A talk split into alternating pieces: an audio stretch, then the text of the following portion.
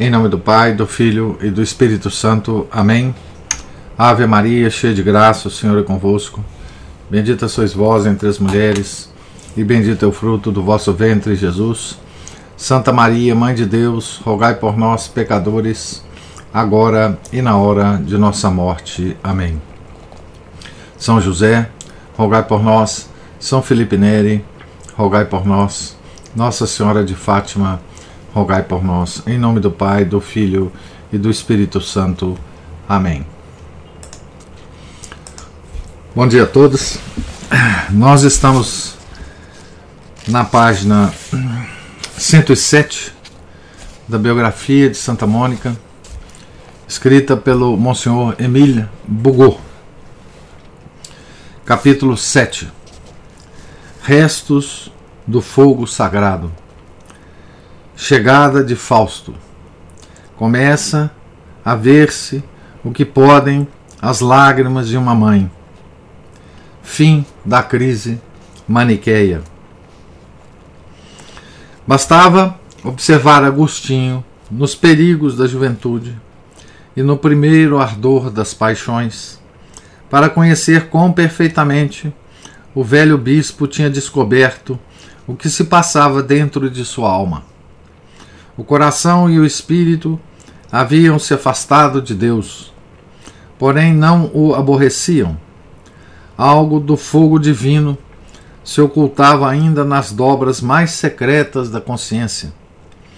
A fé havia desaparecido, porém a probidade, a honra, a elevação e a delicadeza dos sentimentos o amor à verdade, e no meio dos, extravi dos extravios, certo pudor enchia-lhe a alma, e como bálsamo impediam que a corrupção se fizesse irremediável. Eram as asas, como diz São Francisco de Sales, pelas quais Deus devia colher um dia esta alma e tirá-la do chão em que andava mergulhada. Fala-se muito das desordens de Santo Agostinho. Porém, é preciso compreender e não abusar das palavras que mais de uma vez acentuaram-lhe a humildade. Sem dúvida que o coração estava pervertido e a vontade enferma. Porém, não havia descido a essa desordem tão profunda de que não se sai nunca, e em que, com a educação, desaparecem totalmente a honra, a fidelidade e toda a classe de afeições, unido inviolavelmente à mãe de Adeodato, consagrado a este filho que teve aos 19 anos e que tanto chorou no livro das Confissões e dedicando-se a trabalhos ingratos que o fatigavam e entorpeciam. O porvir, somente para dar à mãe e ao filho o necessário. Tudo isso, disse muito oportunamente Vilena, lhe conservou a dignidade da alma, até no meio das desordens que tão amargamente condenou a si próprio. Não pode duvidar-se que o espírito de Agostinho assim como o coração. Estavam bastante enfermos, porém não tanto que pudessem dizer-se depravados. O erro que havia acolhido, que espalhava por toda parte e do qual era apóstolo entre os parentes e amigos, somente o pregava, crendo-o verdade. Abre aspas para Santo Agostinho. Oh, eterna verdade, quão estranhavelmente e do íntimo de minha alma suspirava por ti, ainda quando os maniqueus me falavam frequentemente de ti, já pessoalmente, já em seus livros, que eram muitos e volumosos, porém nos quais eras uma letra sem significado. Ansioso como estava de achar-te e saciar-me de ti, apresentavam-se-me apenas fantasmas luminosos. porém eras tu quem buscava, ó verdade infinita. Eu que tinha fome e sede de conhecer-te. Fecha aspas. Assim, Agostinho aderiu ao erro, porém na realidade não o amava. Procurava só a verdade. É indubitável que o orgulho dominava, que se cria com asas e olhos de águia, que queria subir e brilhar, que era fanático pela glória e que sonhava com os aplausos do teatro e as coroas do circo, dedicadas aos vencedores em poesia e retórica. Porém, para chegar a essas alturas, jamais havia vendido a pena, nem traído a consciência, e muito menos se havia desonrado. Abre aspas para Santo Agostinho. Recordo-me que resolvi entrar em um concurso público onde se deviam ler certos versos compostos por mim. E como certo adivinho me mandasse perguntar o que estava disposto a dar-lhe para obter o triunfo, repeli-o muito indignado.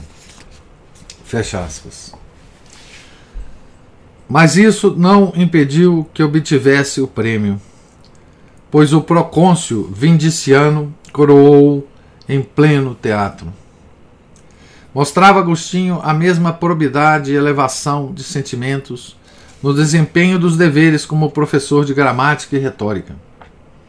A palavra estava então muito decaída e os sofistas haviam degradado esta arte tão sublime, na qual, para que se lhe veja toda a beleza, deve entrar tanto a virtude como o gênio. Para uns era um jogo, para outros um monopólio, e para todos um ofício. Tal espetáculo sublevava o ânimo de Agostinho, que sonhava que a palavra fosse o que sempre devia ser, o órgão incorruptível da verdade, da virtude, da justiça e do direito, com frequência desatendidos e desprezados no mundo. E só por esse grande mistério se propunha instruir e formar os jovens cuja educação lhe estava confiado. Então, Agostinho era, era professor de retórica, né? É, um grande professor de retórica. É, e a retórica, é, ela, como diz o, o Monsenhor Emílio Bugô, né? Ela já estava numa fase de grande decadência, né? Aliás, na verdade, Mesmo na Grécia Antiga, né, a retórica ela atingiu os ápices, né? É, só na fase mesmo é, do, do, de Platão e Aristóteles, né? principalmente Aristóteles. Né? Depois ela, ela foi tomada pelos sofistas. Antes também, né? nos diálogos de Platão, nós vemos os sofistas usando belamente as palavras, né? É, mas, mas com sentimentos decaídos, né? Então, na, na época de Santo Agostinho também já era assim, né? Então, diz o, o, o Monsenhor Emílio Bugô que uh, Santo Agostinho não era sofista, né? Ele usava retórica e formava os alunos né? com altos ideais, né? O uso correto da palavra no sentido da descoberta da verdade, né? Tal era Agostinho aos 22 anos, cativo do, cativo do erro, seduzido por um amor culpado, afastado da verdadeira fé e correndo para o abismo. Porém, conservando ainda belos restos do que sua mãe lhe havia ensinado e infundido desde a infância. A elevação do espírito, a dignidade, a delicadeza, a abnegação e a fidelidade. Virtudes que, se não desculpam as grandes desordens, pedem ao menos perdão para o culpado. Santa Mônica, que na desolação profunda a que chegou pelas paixões e erros de Agostinho, vivia da esperança, olhando com particular interesse qualquer rajada de luz que aparecesse na alma do filho. Presenciou então uma prova nova e mais palpável do fogo santo que lhe ardia no coração. A morte inesperada de um amigo, nele descobriu tão abundante manancial de lágrimas que, para os conhecedores do coração humano, foi evidente que o de Agostinho não estava de todo corrompido, pois os desdéns matam a sensibilidade. E quem entregou a alma aos excessos de um amor culpado, não sentirá jamais os singelos, doces e delicados gozos da verdadeira amizade. Abre aspas para Santo Agostinho. Nos primeiros anos que ensinei em Tagaste, adquiri um amigo que, por haver estudado com ele, ser de minha idade e estarmos ambos, ambos na flor e frescor da juventude, chegou a ser-me muito querido. Havíamos sido criados juntos. Juntos fomos à escola e juntos também nos divertíamos. Porém, então não era tão querido como depois, ainda que nossa amizade não tivesse sido jamais verdadeira. Pois verdadeira é só aquela que se forma entre os que vivem unidos pela caridade derramada nos corações pelo Espírito Santo. Fecha aspas. Depois dessa declaração, ao escrever as confissões, reaparece o jovem Agostinho dizendo: não obstante, aquela amizade era para mim docíssima e estava sustentada pelo ardor nos estudos e pelas aspirações que nos eram comuns. Havia-o, ainda que não inteira e radicalmente, desviado da, da verdadeira fé que seguia na juventude, inclinado àquelas falsidades supersticiosas e nocivas que tanto fizeram chorar minha mãe de modo que até no erro éramos iguais. E eu não podia coisa alguma sem ele, sem o amigo, né? Fecha aspas. Havia passado quase um ano desde que Agostinho e seu amigo viviam em tão doce união, quando se declarou a enfermidade mortal que ia destruí-la para sempre. A amizade, né? Devorado pela febre, sem conhecimento, banhado já em suor frio, sintoma de morte, e não havendo mais esperança alguma, administrou-se-lhe o batismo, sem que se desse conta disso. Pois o jovem, como a maior parte dos daquela época, não era mais que catecúmeno. Presente Agostinho ao ato, ligou-lhe pouca importância, persuadido de que um pouco de água derramada sobre um corpo sobre o corpo do amigo, não seria capaz de apagar sentimentos que lhe havia inspirado na alma. Abre aspas para Santo Agostinho. Por isso, quando pude falar-lhe, quis escarnecer do batismo que lhe haviam administrado, crendo que também faria a mesma coisa. Porém, repeliu-me com horror como se fosse seu maior inimigo, e logo com uma liberdade admirável, invocando nossa amizade, proibiu-me falar daquele modo. Fecha aspas. Admirado, Agostinho guardou silêncio e conteve os naturais impulsos, esperando que a convalescência do enfermo lhe permitisse discutir à vontade. Porém, Deus havia resolvido livrar este jovem do perigo que o ameaçava. E alguns dias depois, justamente na ausência de Agostinho, um novo acesso de febre arrebatou-lhe a vida.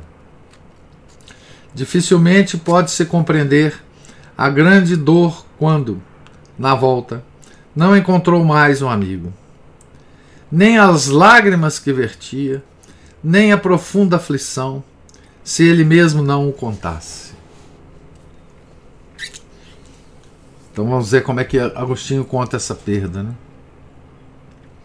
Senti-lhe tanto a perda que meu coração se encheu de trevas, e enquanto olhava, não enxergava senão a morte. O país mesmo era-me um suplício, a casa paterna, a morada mais infeliz e insuportável. E a lembrança do que havia falado com ele antes da morte convertia-se em crudelíssimo tormento, vendo-me só. Por todas as partes buscavam no meus olhos. Aborrecia todas as coisas, porque em nenhuma o encontrava. Nem podia dizer-me como antes, quando vivo e fora de casa. Espere que já vou. Todo o meu ser se achava convertido em um enigma. E perguntando à minha alma por que estava triste e por que me afligia tanto, ninguém sabia responder. Fecha aspas. Em vão, sua mãe procurava consolá-lo e os amigos distraí-lo.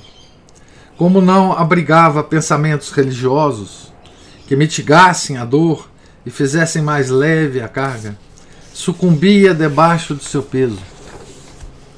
Por isso, Agostinho não pôde mais viver onde havia morrido o amigo querido. As ruas por onde haviam passado juntos, as praças públicas em que tantas vezes se haviam encontrado, as casas de seus estudos, de seus jogos e de sua pura e estreita amizade, tudo lhe causava fastio. Quando as via concorridas e frequentadas por homens de negócios que iam e vinham, admirava-se que pudesse haver quem vivesse, estando morto seu amigo.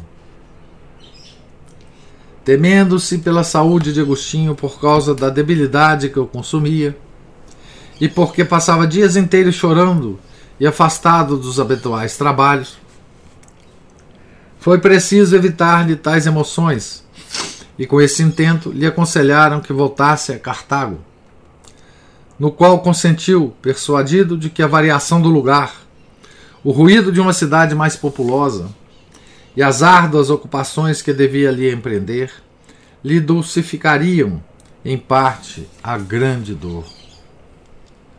Santa Mônica sofreu sem dúvida vendo partir o filho.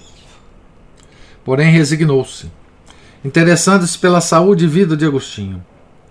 Não deixou de inquietar-se, vendo-o voltar a Cartago.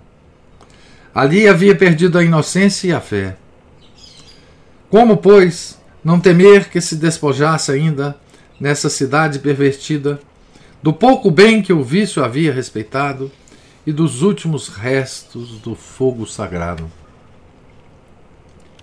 Felizmente, a dor é uma grande escola, sobretudo para as grandes almas. Agostinho voltou a Cartago, não convertido, pois ainda lhe estava longe a conversão nem sequer desiludido, parecendo pelo contrário que ideias de ambição o haviam trasladado àquela cidade. No entanto, começou a compreender a vaidade deste mundo. O gemido de Jó havia-lhe aparecido nos lábios e começava a entoar o cântico fúnebre que restituiu a calma apenas se lhe ouçam, que restitui a calma apenas se lhe ouçam as primeiras notas. Este cântico abraça duas partes. A primeira é triste. Nela tudo passa, tudo se gasta e seca nos lábios desejosos de beber e refrescar-se. E este lúgubre canto era precisamente o de Agostinho em sua viagem a Cartago. Vamos ouvir o cântico fúnebre de Agostinho. Oh, meu Deus! Para onde quer que se volte o coração do homem, tem que sofrer, senão se volta para vós, ainda que se abrace as criaturas mais belas. Não tiveram estas coisas alguma, essas coisas alguma que não houvesse recebido de vossa bondade. Nascem agora e logo morrem. Nascendo, começam a ser, crescem e se aperfeiçoam. Depois de perfeitas, envelhecem e acabam, porque tudo fenece e morre. De modo que, quando nascem e se apressam a ser mais, a pressa com que andam para lograr o cumprimento de seu ser, essa mesma empregam para não ser. Que minha alma, meu Deus, não se afeiçoe, porque elas são vãs, e a alma que as ama fica submergida na dor. Mas nas coisas transitórias e passageiras, a alma não pode repousar, porque não passando, se afastam, fogem. E quem é capaz de segui-las com a vista, quanto mais de retê-las. Fecha aspas. Tal é a primeira parte do canto fúnebre. Canto mais proveitoso para a alma, ainda que se limite a dirigir sobre o mundo um olhar melancólico. Que sucederá, pois, subindo mais alto e chegando à segunda parte, onde a tristeza se converte em gozo. Sim, tudo passa, porém para voltar. Tudo murcha para florescer novamente. Tudo morre para renascer e melhorar. Isto cantava Agostinho alguns anos depois, com retórica verdadeiramente divina. Quando convertido, batizado e elevado ao altíssimo amor de Deus, chegou a encontrar a verdade da vida e a compreender o que a vida representa. Então, essa a seguir será a segunda parte do canto fúnebre, do, do canto é, de Agostinho a Deus, né? Ó oh, minha alma, que conheces algumas partes de tudo e nada mais. Desconheces que o conjunto admirável de cada criatura é uma partícula e te comprases nelas. Ah, se conhecesses o conjunto e a reunião de todas elas.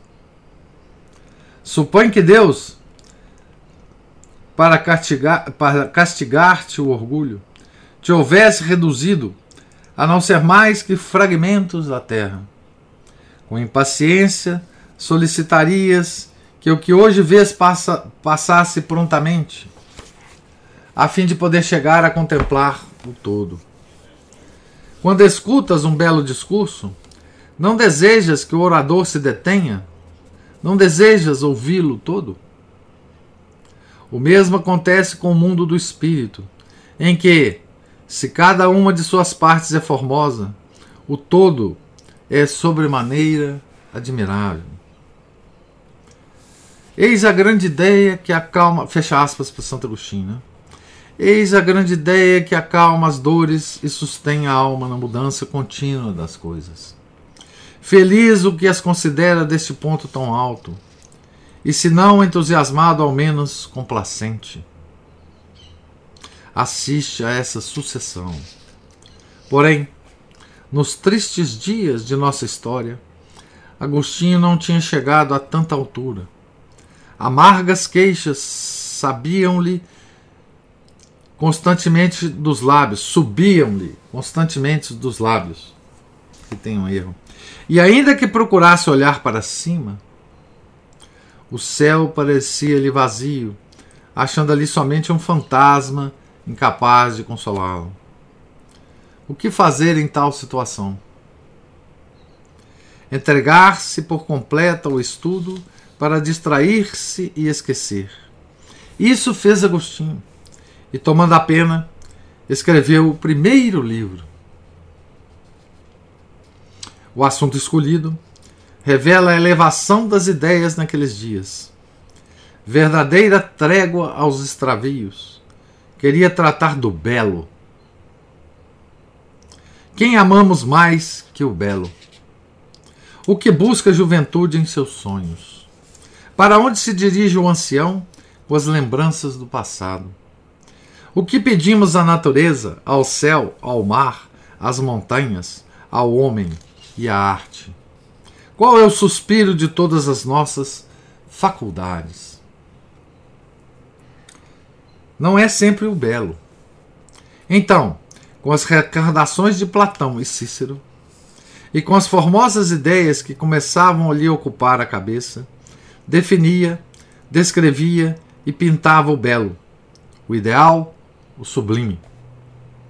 Este livro, cuja leitura seria hoje de muita utilidade, dando-nos a conhecer o espírito de Agostinho na juventude e revelando-nos o estado do coração ao cumprir os 24 anos de idade, ninguém devia lê-lo sob esse ponto de vista com mais interesse que Santa Mônica.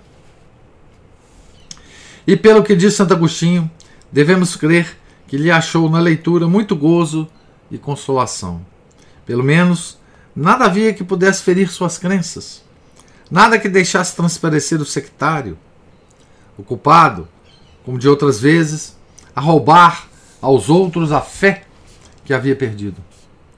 E quem sabe se a beleza do estilo, a elevação de ideias e a pureza de sentimentos não fortificaram no coração materno as vivíssimas intuições e o pressentimento de que uma alma de tal têmpora, têmpera, desculpe, não podia ficar por muito tempo longe de Deus. Mas, esse, mas sobre este particular nos vemos presos a simples conjecturas, porque o livro não se tem conservado. Primeiro rebento de uma retórica nascente, desapareceu como os crepúsculos que precedem a saída do sol, dos quais ninguém se lembra, logo que este aparece. Ao belo estudo da poesia e da arte, que ocupava Agostinho com frequência, e a que pode dizer-se dedicou toda a vida, unia então outro estudo mais austero e sublime, o das ciências físico-matemáticas e astronômicas. Estudavas com a paixão que lhe era peculiar, aplicando as forças do seu luminoso engenho a resolver tão difíceis problemas. Encantado pelas relações que começava a descobrir entre os números e a arte, a harmonia, a música e a poesia, e que havia de desenrolar mais tarde com tanta originalidade e maestria. Assim, reanimava esses estudos, engrandecendo-os com os conhecimentos gerais da filosofia, e remontava-se pela arte, pela poesia e a astronomia, pela física, pelos números e todos os meios, até Deus. A quem descobria na base, no meio e acima das coisas, segundo o profundo método dos grandes gênios, que ninguém como ele devia aplicar em maior extensão e com resultados mais felizes. Então, é, o Santo Agostinho estudou né, as ciências da época, né? a, a ciência física, né? tá certo? Há, há trechos é, na, nas obras dele de que ele demonstra um interesse grande né, na, nas ciências físicas. Né? Eu usava antigamente, quando eu era professor, é, é o Trivium Quadrivium, sim. Ele é um dos, dos, dos precursores do Quadrivium. É, exatamente.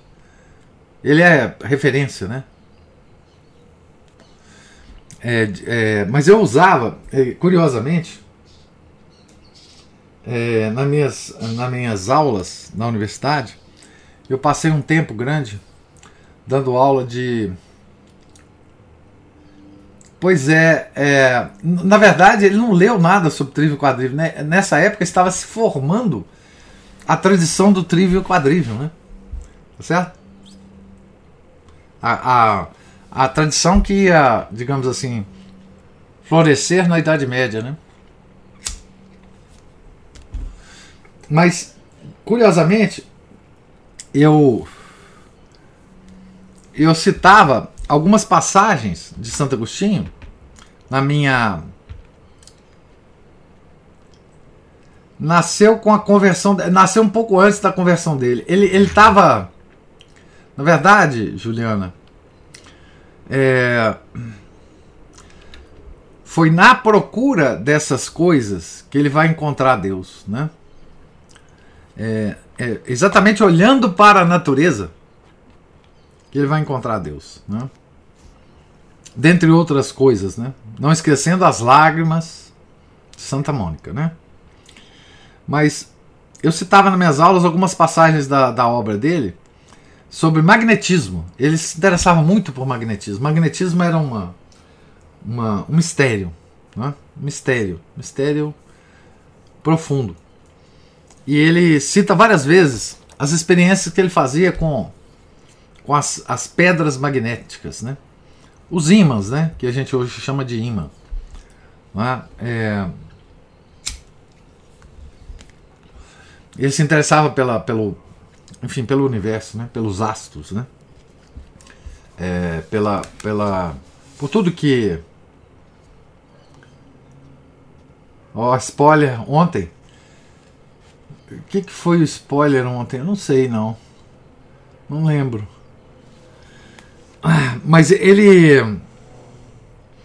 Veja, era é um, era um homem formado em retórica, né? em poesia em literatura. Né? E ele, com a capacidade que ele tinha, né? ele se volta. O magnetismo. Ah, o magnetismo, é, falei ontem de magnetismo. Né? É, ele se volta então com toda essa carga filosófica né? para a natureza. Né? Para a natureza.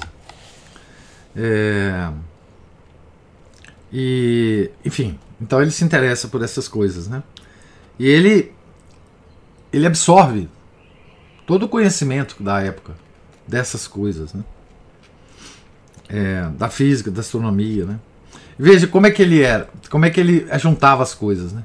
Que são todas separadas hoje, né? Ele juntava arte,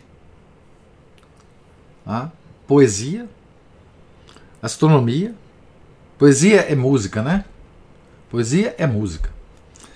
Arte, poesia, astronomia, física, matemática, pelos números, né? E todos os meios até Deus. A, de, a quem descobria na base, no meio e acima das coisas. Ou seja, Deus em todos os lugares. Né? Segundo o profundo método dos grandes gênios, que ninguém como ele devia aplicar em maior extensão e com resultados mais felizes estudando contida e consciente, conscienciosamente as ciências, em particular as físicas e matemáticas, começou Agostinho a sentir alguma dúvida sobre a verdade do maniqueísmo, coisa que o feriu vivamente. Fato singular e claro que ia confirmar os pressentimentos da mãe, pois não devemos esquecer que esta o animava constantemente aos estudos profundos. Persuadida de que, algum dia, a ciência o conduziria novamente para Deus, que nunca devia ter deixado. Vejamos como isso se realizou. Então lembra que Santa Mônica ela ela sempre achava que se Santo Agostinho mergulhasse mesmo nas ciências, ele ia encontrar Deus. Ciências aqui como área de estudos, né? Vai, meu filho, estuda mesmo, aprofunda. É, e não tem como, com isso, você não se aproximar de Deus. Né? Era assim que Santa Mônica pensava. Vai mesmo, usa suas capacidades que Deus te deu, que são muitas. Usa suas habilidades intelectuais, que são extraordinárias. Vai, vai por esse caminho, que lá no fim você vai encontrar a Deus, ao meu Deus, né? Ao Deus verdadeiro, a Santíssima Trindade, né? Eu vou parar aqui, é claro. Vai ser cenas do próximo capítulo isso aí. Vejamos como o fato se realizou. Como é que é que esses estudos o afastaram do maniqueísmo. Como é que a ciência verdadeira né, afasta o homem de todos os erros do mundo e o aproxima de Deus, né? Isso é uma coisa extraordinária porque há uns há uns 500 anos o homem fez o caminho contrário ao de Santo Agostinho. Né? Ele, através de uma ciência, uma ciência vagabunda, ele começou a se afastar de Deus. Tá certo? É uma ciência misturada com magia, uma ciência renascentista que se misturou justamente com a gnose, não é? É? criou esse monstro que a gente chama hoje de ciência. Né? Então aqui nós vamos nós veremos, né, como é que a ciência verdadeira a ciência das coisas reais, a ciência praticada de forma correta, ela nunca pode nos afastar do Criador. É como se a gente estivesse na ciência verdadeira, e essa foi a concepção de toda a ciência até a Renascença. Né? É, a ciência sempre foi encarada como uma atividade humana de contemplação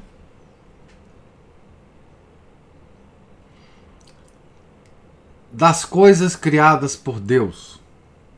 O cientista é, medieval ele tinha a completa consciência de que o que ele estava fazendo era uma obra sagrada, era uma obra de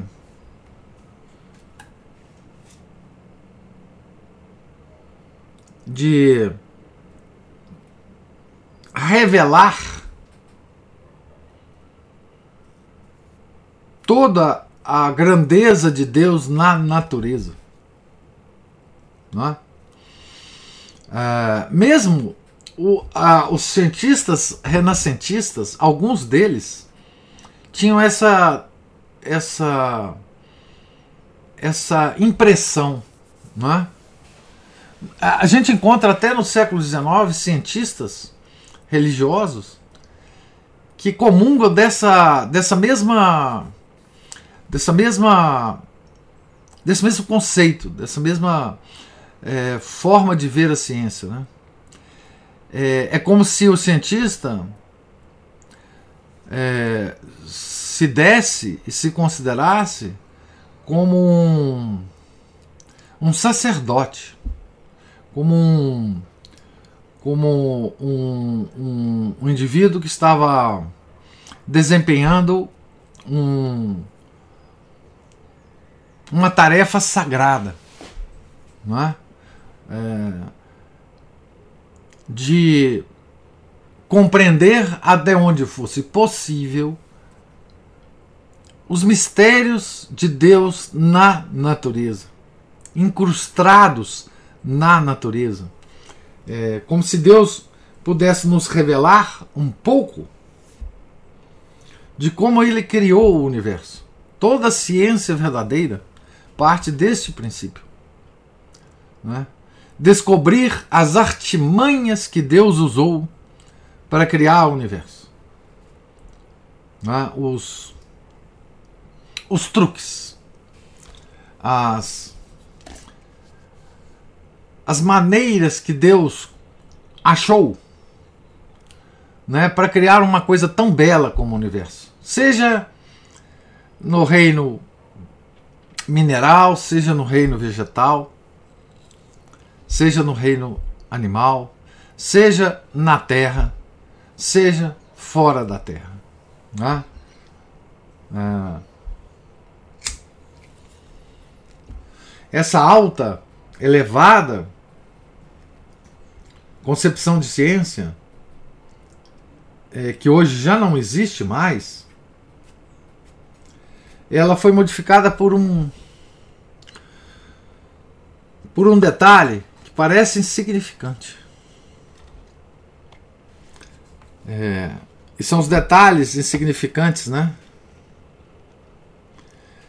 É, que o demônio gosta demais, né? Que é o seguinte: na medida em que o homem conhecia a natureza, ele conseguia realizar coisas. Né?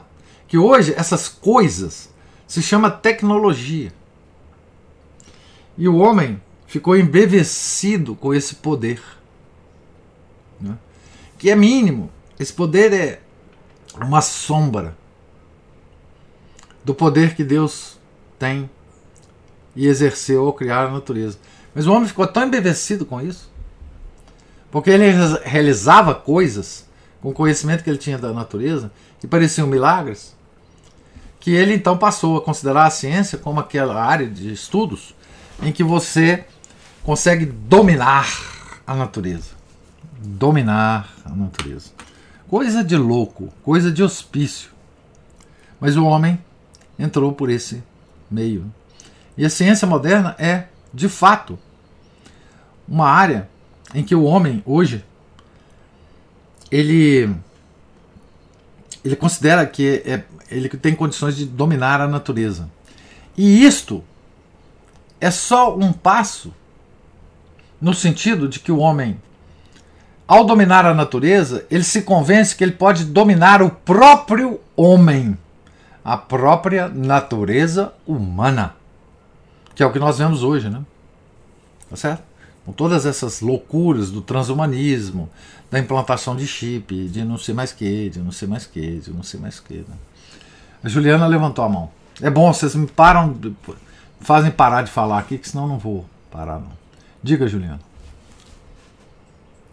É, é, tudo isso perpassa pela honestidade, né?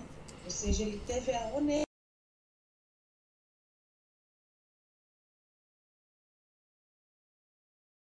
para reencontrar a Deus. Hoje, a ciência é voltada para é, de, é, desmistificar, ou, ou é, o que é pior, desencontrar tudo, desligar tudo de Deus. Isso. Ele, ele, ele religou. Não, não, não é honestidade, a palavra é humildade. É, é passa por honestidade também. Mas é, é, mais humildade perante a criação, entendeu? Me veio, me veio mais na minha, é, no meu pensamento aqui, me veio mais uma é, lembrança do que a gente conversou ontem, do cientista lá que o senhor falou que começou a estudar todas as, as a, a distância dos planetas de, da Terra para os outros planetas, que ele viu o espectro vermelho, e aí ele é. conseguiu é. que tudo se afastava e estava, não, pera, pera, pera, pera, pera, pera, Ou seja, ele, ele descobriu a verdade. Descobriu. Mas ele, ele ficou tão com medo da verdade que ele tentou fazer uma teoria que o afastasse da verdade. É verdade. Exatamente. É. É. é. Que coisa. É, então assim, um pouco disso faz vocês entenderem o que é a ciência hoje. Né? É, a ciência, quando ela pega essa, essa vibe de controlar a natureza, demorou uns 300, 400 anos que, uh, depois disso para que ela se convencesse que é possível controlar o homem, a natureza humana. Né? Porque se você é um ateu, a natureza humana o homem, é só uma, um monte de elementos químicos, tal como uma árvore, como uma pedra. Então, se você controla a vegetação, se você controla o solo pela ciência, você certamente controlar, controlará o homem. Então é toda essa loucura de transhumanismo, de controle social, de controle das mentes humanas, de controle e que nasceu principalmente a partir do século XX. Né? É, e é a, é a loucura que nós estamos vivendo hoje com um negócio que a gente chama ciência, mas que tem um nome que é equívoco. Essa ciência não é mais a ciência que nós conhecíamos. Não é mais aquela nobre atividade humana. Né? Então, é isso. É bruxaria. É, é claro, é bruxaria. Não é? É macumba. Então, é, aqui dá um pouco a noção. É, eu, eu, enfim, eu acabei desviando um pouco da, da figura do Santo Agostinho só para só para comentar com vocês que a, naquela época ainda e mais mil anos depois de Santo Agostinho, os homens sempre se aproximaram da ciência para descobrir os truques divinos, as artimanhas de Deus, que ele colocou no universo para fazer com que o universo seja belo como ele é. Né? E depois isso acabou. É, ver, é, ver, é, verdade isso que o senhor falou. Eu falei a honestidade, mas é a humildade. Sim. É a humildade. É. Porque ele, ele foi fazendo esse percurso e voltando para aquilo que ele já conhecia desde a infância. Isso, isso. Foi voltando para o catecismo. Maravilhoso demais. É. Maravilhoso é. demais. Pois é. Pois é. Ele, ele foi, com o estudo dele, ele foi aprofundando, ou seja, ele teve a humildade de perceber que o caminho que ele estava traçando para frente, ele trazia ele de volta a, a, a, a Deus. Origem. E veja que o caminho dele, o, o, a, a estratégia que Deus usou com Santo Agostinho, foi diferente da estratégia que Deus usou contra, é, com relação a, ao Paulo de Tarso. Porque os dois são homens que foram aquinhoados com uma capacidade intelectual absolutamente extraordinária. Tanto Paulo quanto Agostinho. Né? E Deus usou com Santo Agostinho a ciência, a capacidade dele de entender as coisas, a ciência misturada com a arte, com a poesia. Né? Com Paulo, ele usou um cavalo e derrubou ele do cavalo. Né? Essa bela belo quadro que está aqui atrás. É, ambas as estratégias ele usou porque os, os, os dois homens eram diferentes. Né? É, então ele teve que usar estratégias diferentes. Mas Santo Agostinho é, ah, de fato, ele caiu de um cavalo também. Né? Ele caiu do maniqueísmo e esborrachou a cabeça no chão, figurativamente, como São Paulo. Né? Nós vamos ver aqui é, como que ele é, foi, foi um tombo que ele levou, foi um tombo lento, né? mais lento do que São Paulo.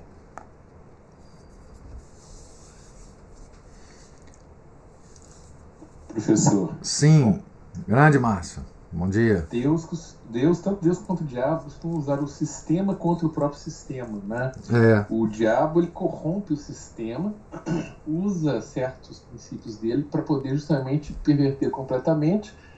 Mas Deus, é isso, é isso segundo né, a, a, engenharia social, e Deus também usa o próprio sistema contra o sistema, né? Usou é, inteligência brilhante dessas pessoas justamente para poder como se fosse um judô, né? Já que tá empurrando, então aproveitar a força que você está empurrando para justamente te puxar e te jogar no chão. Isso. Né? Como em São Paulo também. Né? Agora é interessante ver o, essa questão da, do, da, da, contemplação do belo, né? Da, da, da harmonia. É por isso que é tão bom, às vezes, passear no meio do mato, ver as coisas bonitas, harmoniosas, porque a gente procura, vendo a obra de arte, a gente procura o artista para cumprimentá-lo, né? Assim que muitas vezes a gente vai numa uma exposição realmente de arte, né? Numa arte bonita mesmo, e vai, cadê o artista? Eu preciso cumprimentar esse ah. artista. Chega lá, nossa, você fez um trabalho lindo. Ah. Isso me lembra aí aquele salmo, né?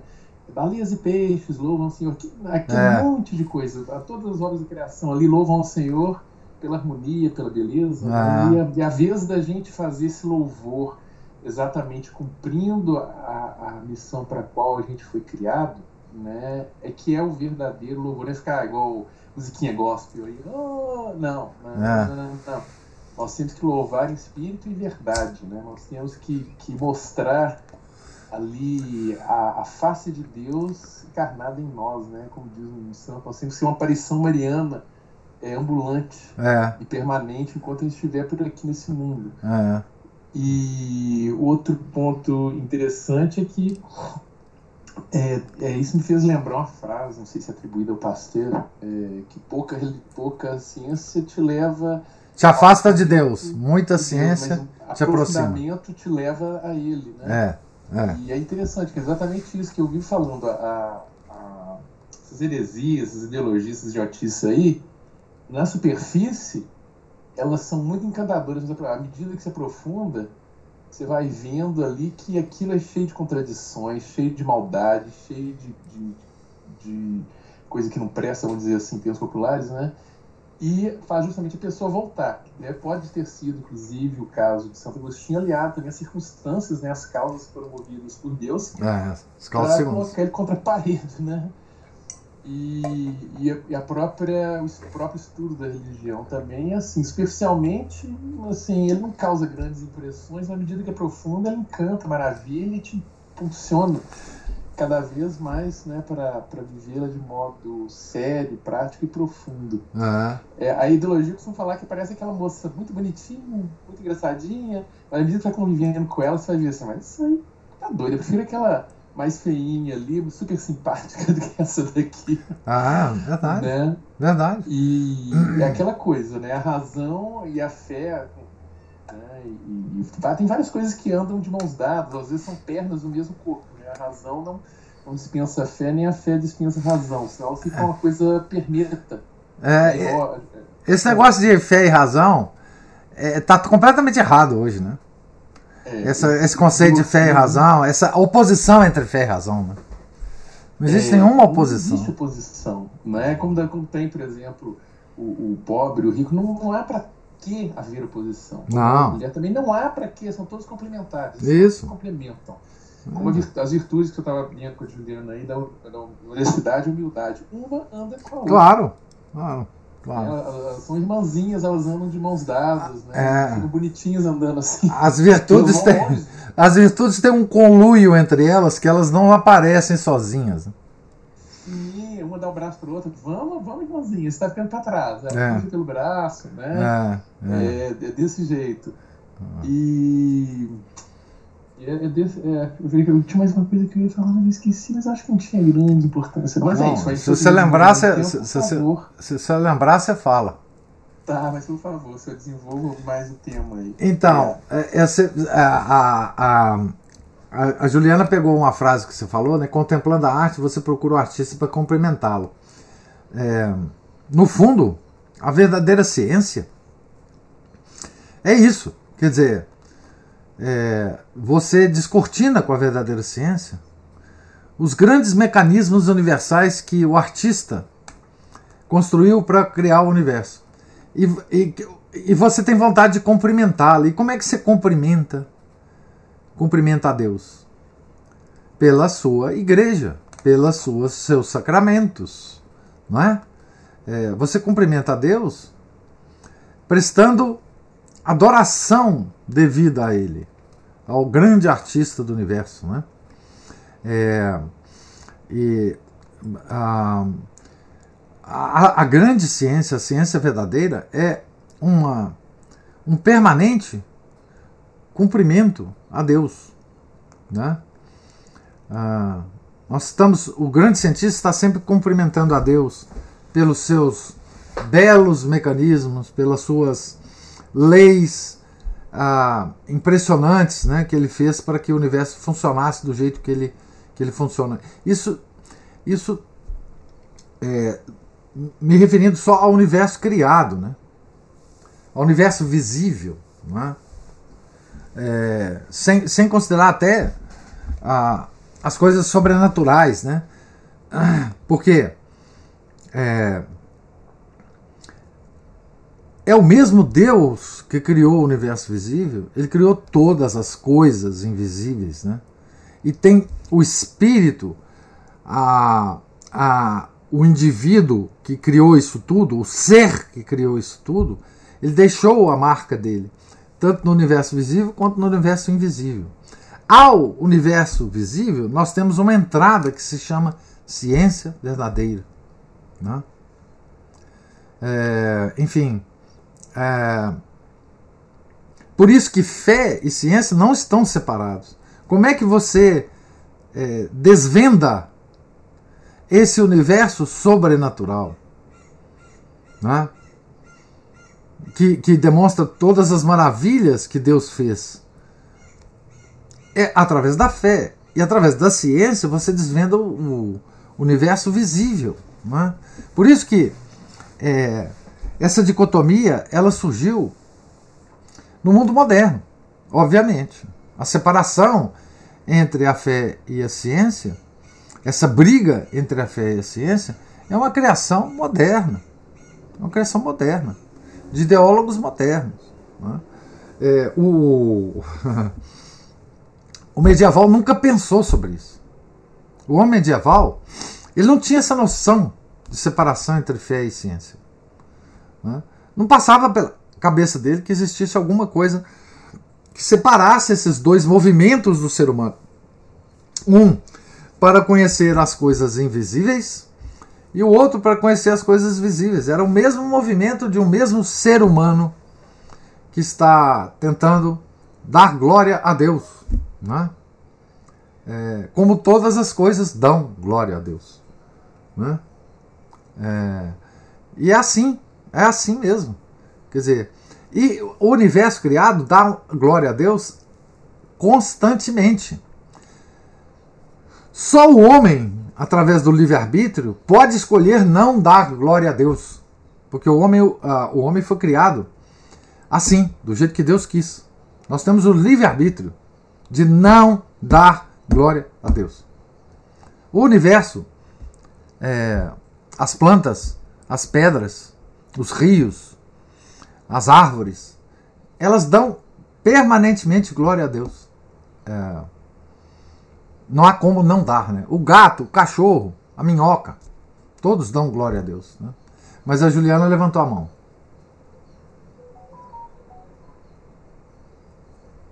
Então, nesse ponto aí, a gente já é um pouco medieval, graças a Deus. Ah, quem dera. Nós. Quem dera. Nós, falo, né? Nós enquanto sociedade, não, nós, assim, esse grupinho tinha aqui. Essa sociedade secreta. Essa sociedade secreta. secreta. Eu não queria usar esse termo, mas já que você, você liberou, a gente vai. É. então, pelo menos esse grupinho aí, essa sociedade secreta, já é meio medieval nesse daí. Já tem um, né, um, um calibre a mais de medievaleza. É. É. Pode usar um termo Horizonte tem um pouquinho diferente, uma sociedade discreta.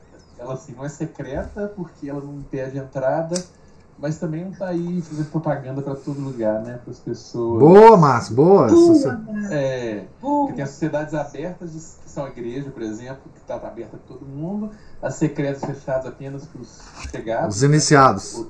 Isso, é uma coisa que inclusive entranhou na sociedade, até na parte profissional também, que eu simplesmente odeio isso. E as discretas, elas não são secretas, mas também estão aí propagandeando, elas estão abertas para as pessoas que quiserem, mas também a, a porta é mostrada para que eles começarem também a, a bagunçar o coreto. Né? É. É, é. sociedade discreta. Por isso que a gente pede assim, né, para Deus nos livrar dos daqueles que propagandeiam as ideologias, sejam elas as sociedades abertas, discretas ou secretas, hum. né? incluem oração. E põe todo mundo no, no mesmo lugar, passa o rosto. É, exatamente. É, mais, uma, mais uma sigla para você, viu, professor? SDM. SDL? SDM. Sociedade Discreta Medieval. Ah, SDM. nós, aqui, nós, nós, nós formamos aqui uma guilda. Uma guilda medieval. Mas veja, como é que é difícil, né? A gente partir dos erros modernos que nos atacam permanentemente, né? E voltarmos para uma sanidade. Porque, na verdade, isso é apenas sanidade. Isso é reconstituir a sanidade. do homem. O homem era são. Era são, mentalmente são. E ele enlouqueceu. Né? O que nós estamos buscando é uma sanidade original. Né? Uma, uma forma natural de ver o mundo, de contemplar as coisas. Né? É, e, curiosamente, né? curiosamente não, por, pela sua própria natureza, a igreja é que mantém a sanidade do mundo. Por quê? Porque a sanidade anda de mão dada com a santidade. Né? É, sanidade e santidade são dois aspectos de um mesmo fenômeno, de um mesmo. É, por quê? Porque a sanidade não é possível sem a aproximação com Deus. Quem nos dá a sanidade mental é a terceira pessoa da Santíssima Trindade, é o Espírito Santo. Não é? ele que nos dá a santidade, a, a sanidade mental e também a santidade. Então, só é possível ser são mentalmente se a gente se aproxima da santidade. O são é aquele que tenta ser santo. Não é possível. Não é? É, você buscar a sanidade do mundo se você não buscar a santidade. Por isso é que o, o diabo adora nos enganar, né? O diabo, ele nos engana dizendo assim: não, tem formas de você buscar a sanidade em tal ideologia, em tal filosofia, em tal é, movimento. Tá certo? Não há, não há a menor possibilidade de você buscar a sanidade fora da igreja, a verdadeira igreja. Né? Ela coordena todos os processos de sanidade mental que existe na humanidade. Sempre foi assim. E ela sempre corrigiu o mundo. Né? É, do, do, das suas maiores loucuras. Né? É, então, voltar para, para essa sanidade é voltar para a igreja, é voltar para a nossa santa religião, é voltar para as nossas devoções. O homem só é santo se ele é um homem da igreja. Não há possibilidade alguma de ser santo fora, de ser são fora da igreja. Né? Não, não, há. Não é? ah, ah, então, é, é, isso. Né? Santo Agostinho passeou pelo hospício e voltou. E sim, sim, não é? E usando a, a, a metáfora do Márcio, né? Hoje o mundo se transformou num hospício aberto, né? com admissão geral de todas as pessoas. Né? É, aliás, o mundo hoje ele é. Ele, você só é admitido do mundo se você for louco. Né? Se você for louco é, nesses tempos que nós vivemos, é sempre muito bom a gente ler aquele conto do Machado de Assis chamado O Alienista. Não é? É, se vocês tiverem um tempinho, voltem a esse conto do, do Bacamarte, né? É, porque ele discute exatamente isso, né? É, essa questão da sanidade. É, Juliana levantou a mão. O Alexandre Costa tem um livro, né? É, bem-vindo ao este. Só por curiosidade, o senhor já leu? Tem, já. Já li. Ele é, é muito, né? é muito legal. É muito, é muito, muito divertido. Apesar dele falar é. de coisas muito sérias, é, é muito divertido. É, é, fininho também, é muito divertido. É, não, é, a ideia é essa. Né? A ideia é essa. Nós vivemos num hospício. É, e como loucos, né, o, o, louco no hospício, ele, ele se sente muito bem, porque ele está junto de, de, de, outros loucos né, que, que dão, que dão é, combustível para ele, ele continuar sendo doido. Né? Então tem lá o Napoleão Bonaparte, tem lá, enfim. E todo mundo reverencia o Napoleão Bonaparte no hospício, né? acreditando que ele é Napoleão Bonaparte. Né? Então, é, então e, é, isso é muito importante a gente de vez em quando meditar, né? é, que, que a, a nossa sanidade mental, né, a nossa sanidade mental, ela só é preservada na santidade. Né? É, não há outra forma de preservar, né? É aquela velha história, né?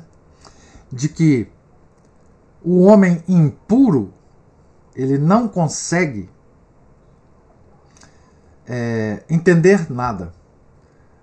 A confusão mental ela segue a vida de impureza, né? Aquela, aquela, aquele conceito tomístico que, que, volta, não só tomístico, mas vários santos fala, é, falaram sobre isso, né?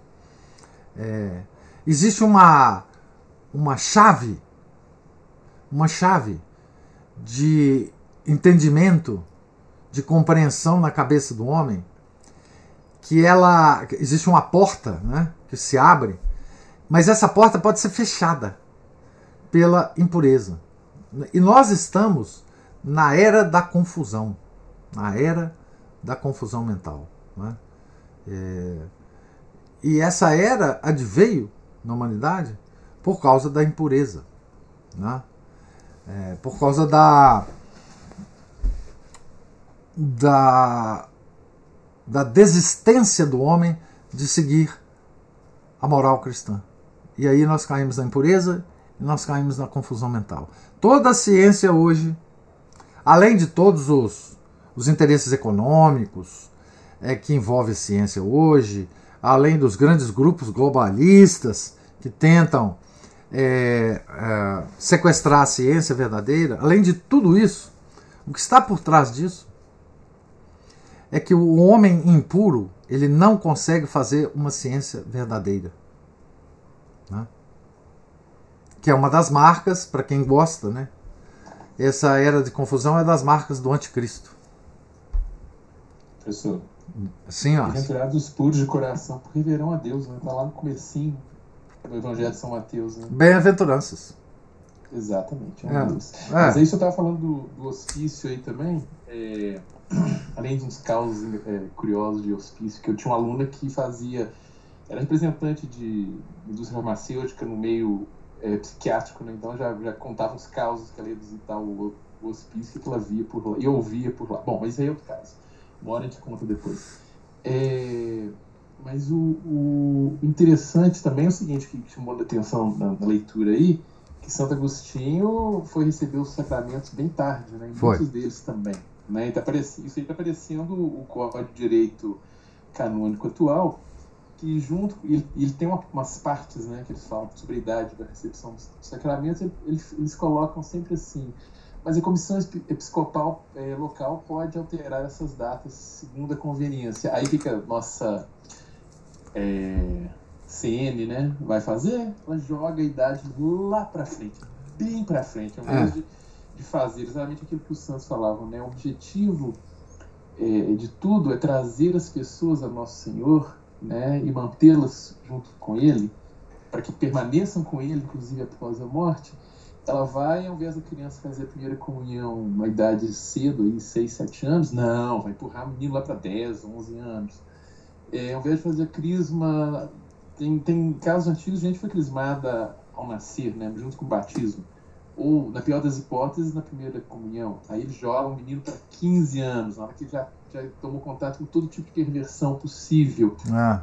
Né? E mesmo, é uma coisa também que eu já até conversei com a, com a nossa Juliana aí e outras pessoas também, né, quanto à questão de, de, de, estar bem preparado, não só em termos de conhecimento, mas também com uma, uma vida disciplinada né, de, de, de oração, de vivência, dessa fé é que muitos dessas, dessas pessoas, é, esses, até esses soldados de elite aí, que são os crismados, eles costumam ser os mais tentados. E se eles não estiverem preparados devidamente, são os que caem mais feio, inclusive.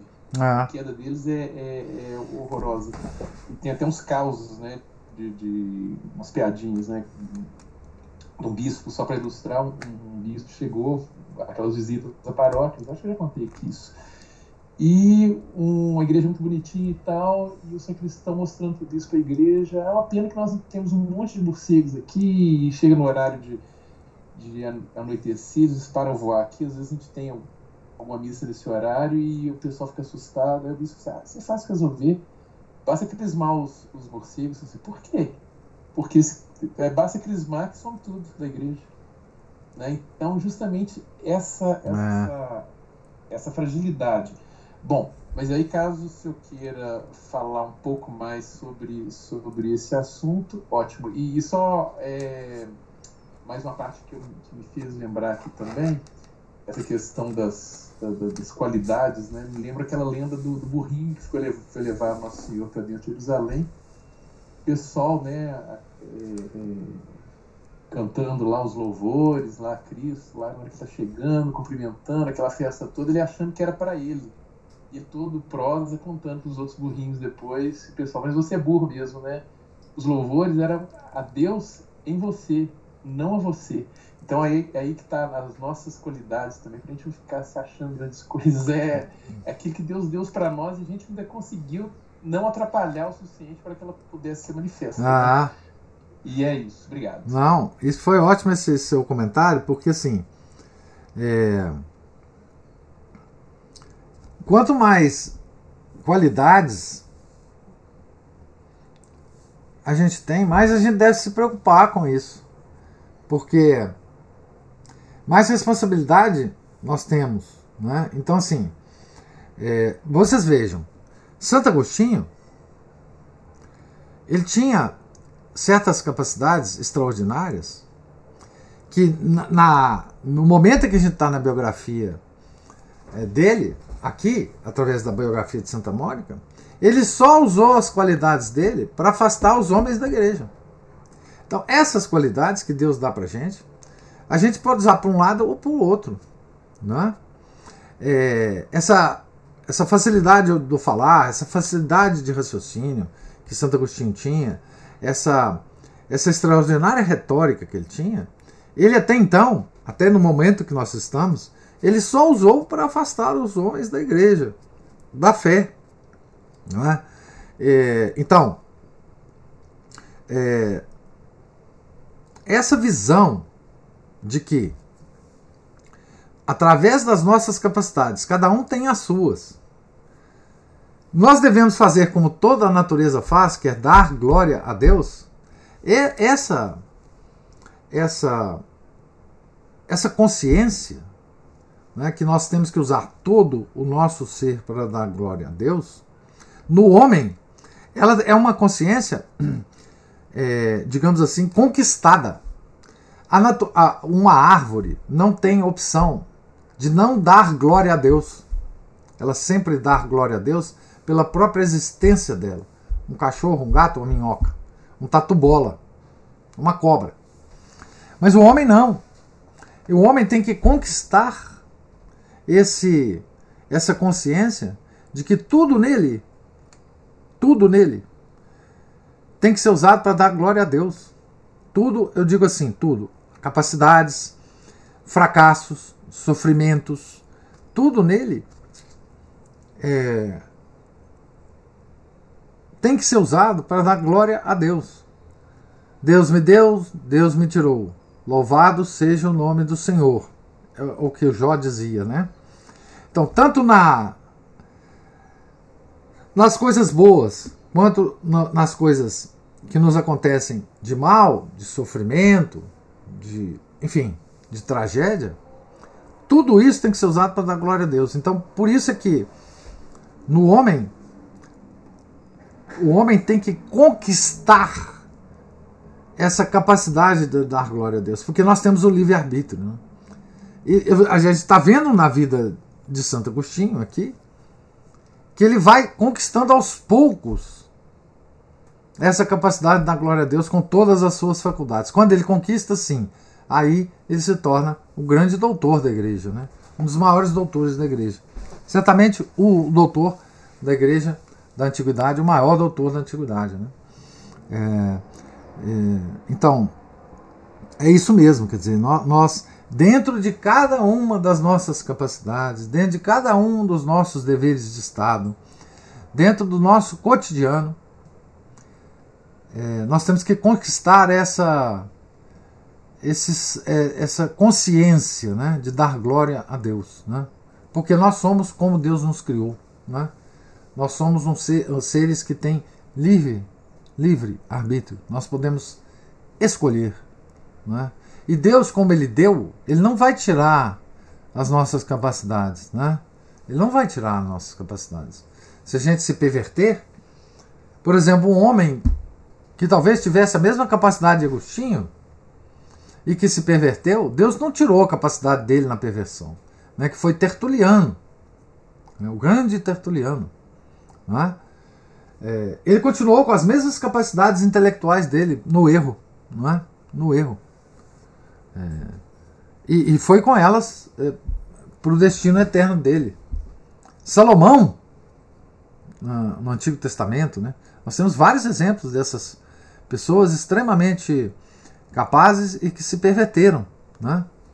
É, então, isso nos dá um, nos acende um sinal de alerta. Né? E nós não podemos usar nossas capacidades que Deus nos deu, que facilita a nossa vida, é, para afastar os homens da, da, da igreja, e sim aproximá-los da igreja. Né? Isso é muito importante. Né? O, o Márcio, eu adoro o burrinho que levou Nosso Senhor, sabe? Eu costumo dizer o seguinte, que é, a, a tarefa que ele fez foi tão nobre, né? Tão nobre a tarefa desse burrinho. É, se a gente fosse pelo menos o burrinho que carrega, que carrega Nosso Senhor, né? A mesma. Tem uns personagens no Novo Testamento que eu admiro muito. O outro foi o Sirineu, que carregou a cruz, né? Que ajudou a Nosso Senhor a carregar a cruz. Né? É, que a tradição nos, nos diz que o Sirineu teve três filhas que se tornaram religiosas, né? Se tornaram santas. É, e o outro é curioso, né? Como é que a gente, como é que as pessoas são a atenção das pessoas é é diferente, né? E o outro personagem do Novo Testamento que que me chama muita atenção é o bom ladrão, né? Então, burrinho, sirineu e bom ladrão. Se qualquer desses, se qualquer dessas tarefas desempenhadas por esses três seres, né? Se a gente conseguir é, desempenhar pelo menos uma delas na nossa vida, nós estamos salvos, né? Certo? É, é, o burrinho, a, a Sirineu que, que carregou a que ele ajudou Nosso Senhor, né, a carregar a cruz. Mas na verdade, enquanto ele estava ajudando Nosso Senhor a carregar a cruz, ele estava sendo ajudado, né? Ele estava sendo ajudado. Né? Finalmente o bom ladrão, né, que se converteu na cruz, né? São os meus heróis. São ótimos toques para meditação, né, professor? É. Diuturna, inclusive. É. A cada momento, né, de pensar assim, pra, é igual aquele lema, né, do, que tem numa carta acho, de São Pedro, para que tudo seja Deus, em tudo seja Deus glorificado, né? Que a gente pode fazer para glorificar a Deus. Às vezes o pessoal está pensando em fazer uma, uma ação heróica fantástica, mas como São Luís de Montfort fala, isso Deus dá poucas oportunidades na vida de fazer é. isso, em muito poucas circunstâncias, se chega a dar. É mesmo assim, para algumas pessoas. Agora, as pequeninas oportunidades estão aí o tempo todo. O é. tempo todo. É. Né? Chegar o burrinho tá lá comendo, o pessoal assim, bora levar a nossa senhora para dentro de Pois é, é impressionante, né? O que, tá também, o que me impressiona também do burrinho, tinha um burrinho no Levando para Jerusalém, tinha um burrinho levando é, Nossa Senhora e São José para o Egito, é. de Jesus. Tinha um burrinho no presépio. Isso. E aí o burrinho passou batido, mas o, o aquela coisa, né? O, o, a, o, burrinho me faz a figura da humildade, né? Isso. Que carrega, né? E, e se ele for realmente o burrinho, não for como aquela da historinha, né? Ele vai vai cumprir a missão dele direitinho. É isso que a gente tem que fazer, né? Existiu um burrinho um, um metafórico, um burrinho na história é, sagrada que, que, desempenhou esse papel de humildade, de, de recolhimento, de que é o próprio São José. Né? O São José foi usado por Deus aceitou é, a sua missão como um burrinho. Né? Como um burrinho. Ele. Quer dizer, na Sagrada Família, se você pegar a importância de cada um da Sagrada Família, a importância é invertida. Né? O, Chester dizia isso. Né? Na família normal, existe o pai, a mãe e o filho. Na Sagrada Família, isso é invertido. Né? É o filho, a mãe e o pai. Né? São José é aquela figura é, apagada, né? Ela é é uma figura desconhecida. Ele não fala nada. Ele não, é, não, não, não se registra nenhuma fala de São José, né? É, e, e todas as comunicações que Deus faz com São José é, são é, comunicações íntimas, através de sonhos. Né? Existe até uma devoção do São José dormindo. Né? É, então essas figuras, elas, elas, elas, elas são como como luzes bem fraquinhas é, na história sagrada que uma vez que você descobre, elas encantam, né? Elas encantam é, profundamente, né?